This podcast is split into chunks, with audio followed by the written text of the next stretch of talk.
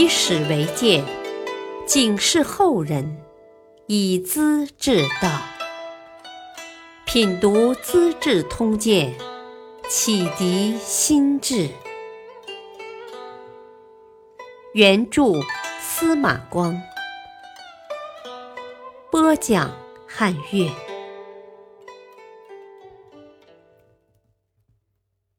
阿六生计亦大可，萧宗滴血认亲父。古人很重视血统关系，亲生亲养，兄弟骨肉，彼此之间容易理解，能够原谅，否则麻烦是很多的。梁武帝萧衍就碰到过这样的事。临川王萧红是武帝的兄弟，自从在合肥附近逃跑回京，虽然升了官，可心里不是滋味，丢了面子，受人嘲笑，长期闷闷不乐。京城里有些不守本分的人，喜欢打他的招牌，动刀动枪，造谣生事，扰乱百姓，抓起来审讯，都说受了萧红的指使。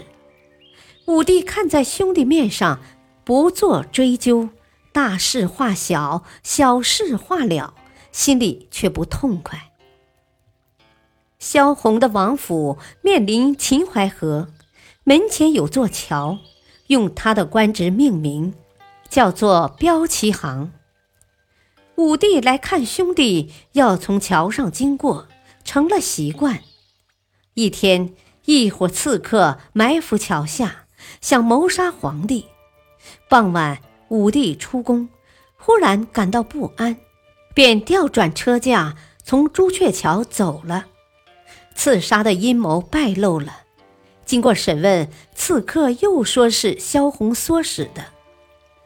武帝面对这种大事，不能不信，心里难受，责备老弟说：“哼，我的本领恐怕比你强过百倍吧。”还经常担心国事办不好，日夜睡不得。你算什么呀？我难道不能学习汉文帝处理淮南王，把你流放吗？看你心中糊涂，不懂世事，可怜你，才饶恕你的。萧红十分震惊，摸不清头脑，不断叩头，口称冤枉，表现很诚恳。武帝的怒气才缓和下来。不久，萧红的妾弟吴法寿无缘无故杀人，藏在王府里。法庭调查清楚后，上报朝廷。武帝命令老弟交出凶手，当天就处死了。大臣按法律提出弹劾，要求撤去萧红的官职。武帝马上批示。爱红者，兄弟私情；免红者，亡者正法。按照国家的法纪，免去兄弟的一切职务，让他在家吃闲饭。萧红除了奢侈享受，还买田置地做生意，是个典型的守财奴。在王府后院的隐蔽处，建有一百间库房。门关得严严实实，日夜派人看守，外人是不许接近的。有人怀疑是武器库，暗中报告了皇帝。武帝很为难，直截了当的质问吧，怕伤害兄弟手足的感情。不理吧，真有武器怎么办？他终于想出一个办法，派太监带着上好酒菜。告诉萧红的爱妾姜氏：“啊，武帝等会儿要来跟兄弟喝一杯的。”下午，武帝带着一帮老部属到了王府，和萧红开怀畅饮，喝得半醉了。武帝站起身，笑道：“呵呵，今儿想到后院里走走，看看兄弟的建设搞得怎样。”提脚就向后院走去，萧红怕兄长发现自己的钱财，脸色唰的变白了。武帝看在眼里，越发动疑，便一间一间的查看，原来都是铜钱库，百万钱堆成一屯，用黄色绸带标明，千万钱一库，挂一张紫色的绢带，共三十库，合共三亿铜钱。其他七十间仓库装满了丝绸、布帛和七蜜、盐蜡日用杂货，没法统计，没有发现一支枪和一张弓。武帝恍然大悟，原来传言是假，这位老弟根本没有造反的心思。他高兴地拍着萧红的肩膀：“哼，阿六啊，如生计大可！”萧红在兄弟中排行第六，武帝称赞他的家事安排的不错呀。于是吩咐重新摆酒，皇帝的架子也不要了，猜拳行令闹到半夜才收场。第二天，萧红就升为中军将军、中书监了。豫章王萧宗是武帝的儿子。生母吴淑媛原先是东昏侯的宠妃，武帝打败了东昏侯，把她娶过来。七个月后生下萧宗，宫人们都怀疑这孩子是东昏侯的骨肉。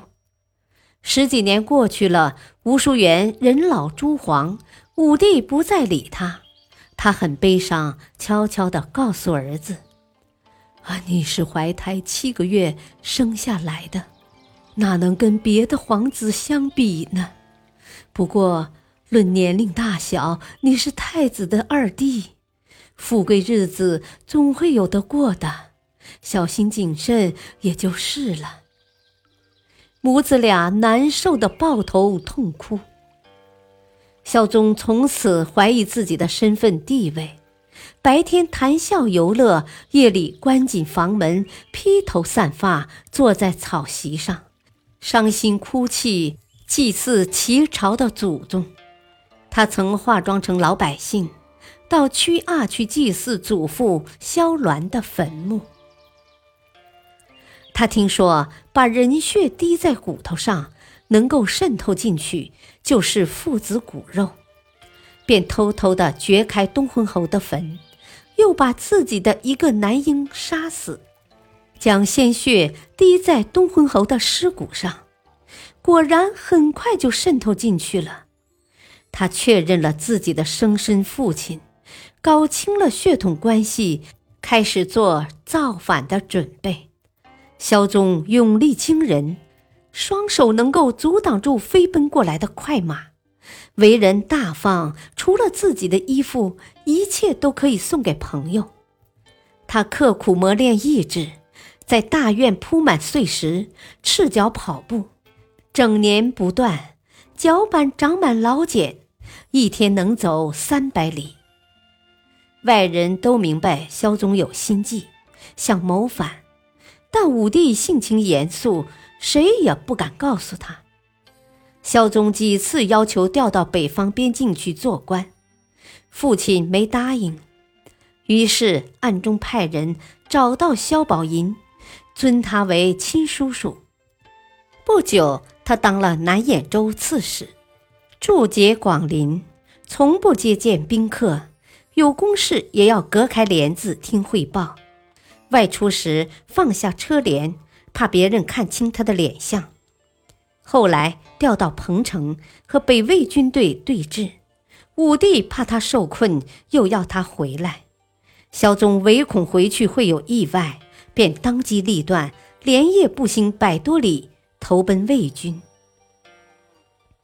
武帝得知消息，格外吃惊，立刻撤掉他的官爵，断绝亲族关系，开除出萧氏的门庭，把萧宗的孩子萧直改成姓贝。